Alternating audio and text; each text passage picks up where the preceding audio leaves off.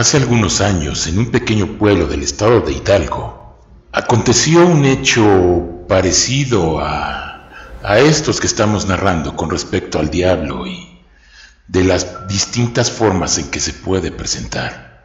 Este hecho se dio en Tecozautla. Se celebraba como cada año la feria del, del pueblo en honor al santo del lugar, Santiago Apóstol. Guillermo y Francisco salieron de casa pasadas las 10 de la noche con rumbo al centro del pueblo, donde se ubicaba la feria.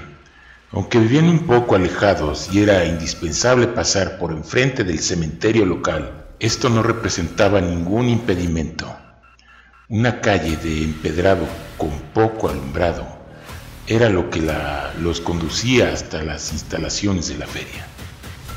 Todo marchaba sin contratiempos, pero al pasar junto al cementerio, justo a la mitad de este, donde se encuentra la puerta de entrada, un señor con vestimenta negra, típica de charro, les pidió fuego para encender un cigarro.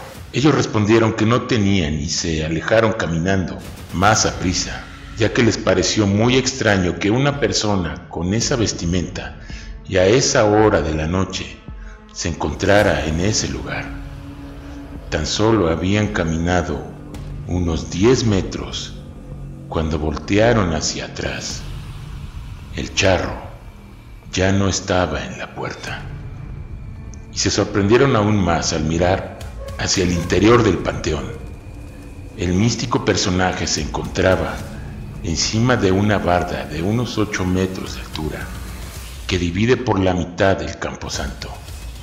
Realmente asustados, comenzaron a correr cuando, repentinamente, el charro se dirigió hacia ellos, montando en su caballo. Los cascos de este, al chocar contra el empedrado, producían mucho ruido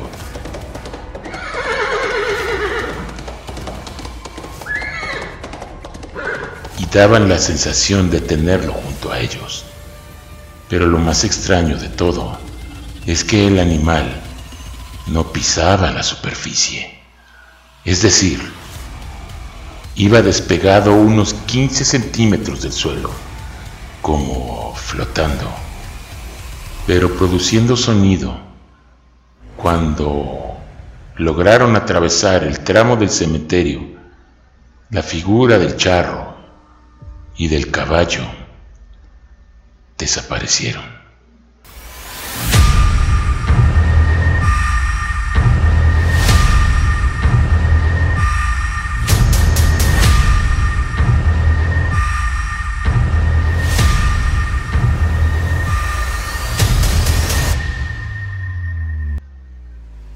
Otro relato concerniente a este tipo de entidad, que por lo que vamos descubriendo, tiene diferentes escenarios y diferentes formas.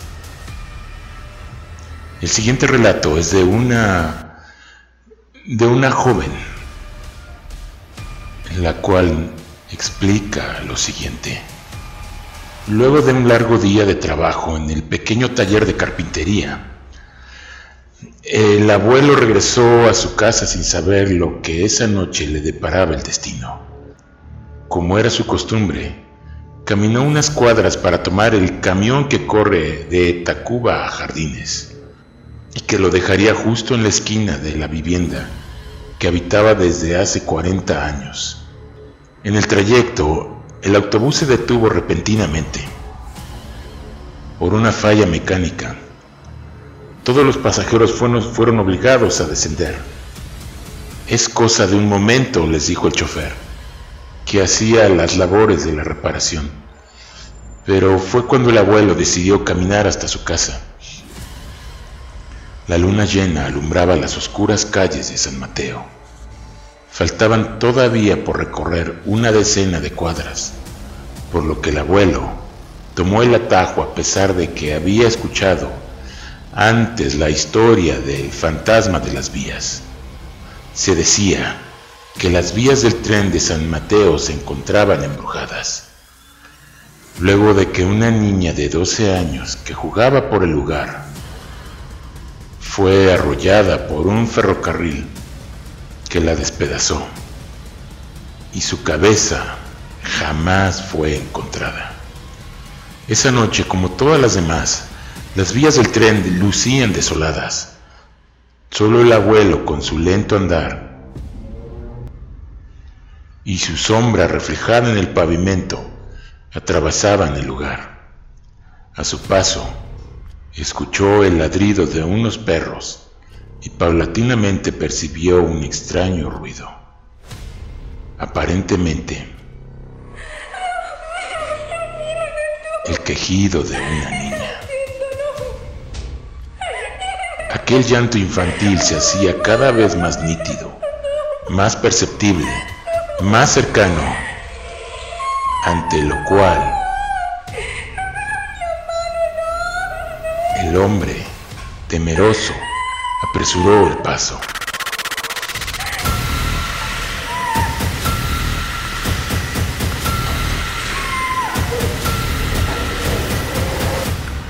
con las complicaciones físicas de su edad. El abuelo caminó con la rapidez que le daba toda su fuerza, pero el alarido era ya tan cercano que parecía estar apenas a unos pasos de distancia. El abuelo tropezó y rodó por el pavimento. Se sintió atrapado, sangraba de una rodilla y un brazo, pero el miedo le hizo olvidar el dolor provocado por la caída. Se dio cuenta que había desaparecido súbitamente el llanto de la niña.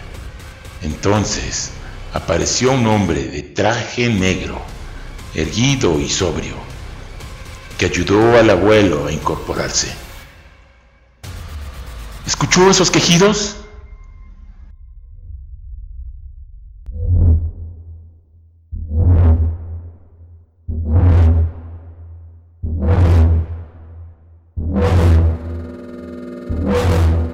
Preguntó el abuelo al hombre de negro. Lo único que he escuchado es un canto que alimenta mis sentidos. Además, desde tu interior, quizá sin saberlo, clamaste mi presencia. Respondió el hombre. El abuelo sintió otra vez miedo por esas palabras. Nunca había creído en las apariciones, pero tenía frente a él la evidencia de que el innombrable existía y que de cuando en cuando se dejaba ver entre los hombres. No tengas miedo. Si me ofreces tu alma tendrás todo lo que jamás hayas deseado en la vida. Ofreció el individuo. El hombre quiso alejarse inmediatamente del lugar, pero antes de poder mover cualquier parte de su cuerpo, el hombre llevó su mano a la mejilla del abuelo, quien lanzó un gran grito de dolor. Aquel hombre entonces desapareció. Cuando llegó a su casa, el abuelo contó la historia a su familia. Tenía quemaduras de tercer grado en la mitad del rostro que no pudieron borrar los diversos tratamientos médicos a los que fue sometido. El abuelo murió hace dos años como consecuencia de un paro cardíaco, pero se llevó a la tumba las heridas de su rechazo a convertirse en una persona rica. Trabajó hasta el final, hasta el final de sus días en aquel viejo taller de carpintería que heredó a sus hijos. Una historia que se dio en la Ciudad de México. Es de ahí que este ser, siempre, por lo regular, siempre va a tentarte con respecto al dinero, a cambio de darte todos los lujos que jamás imaginaste, pero sobre todo, lo que él quiere es tu alma.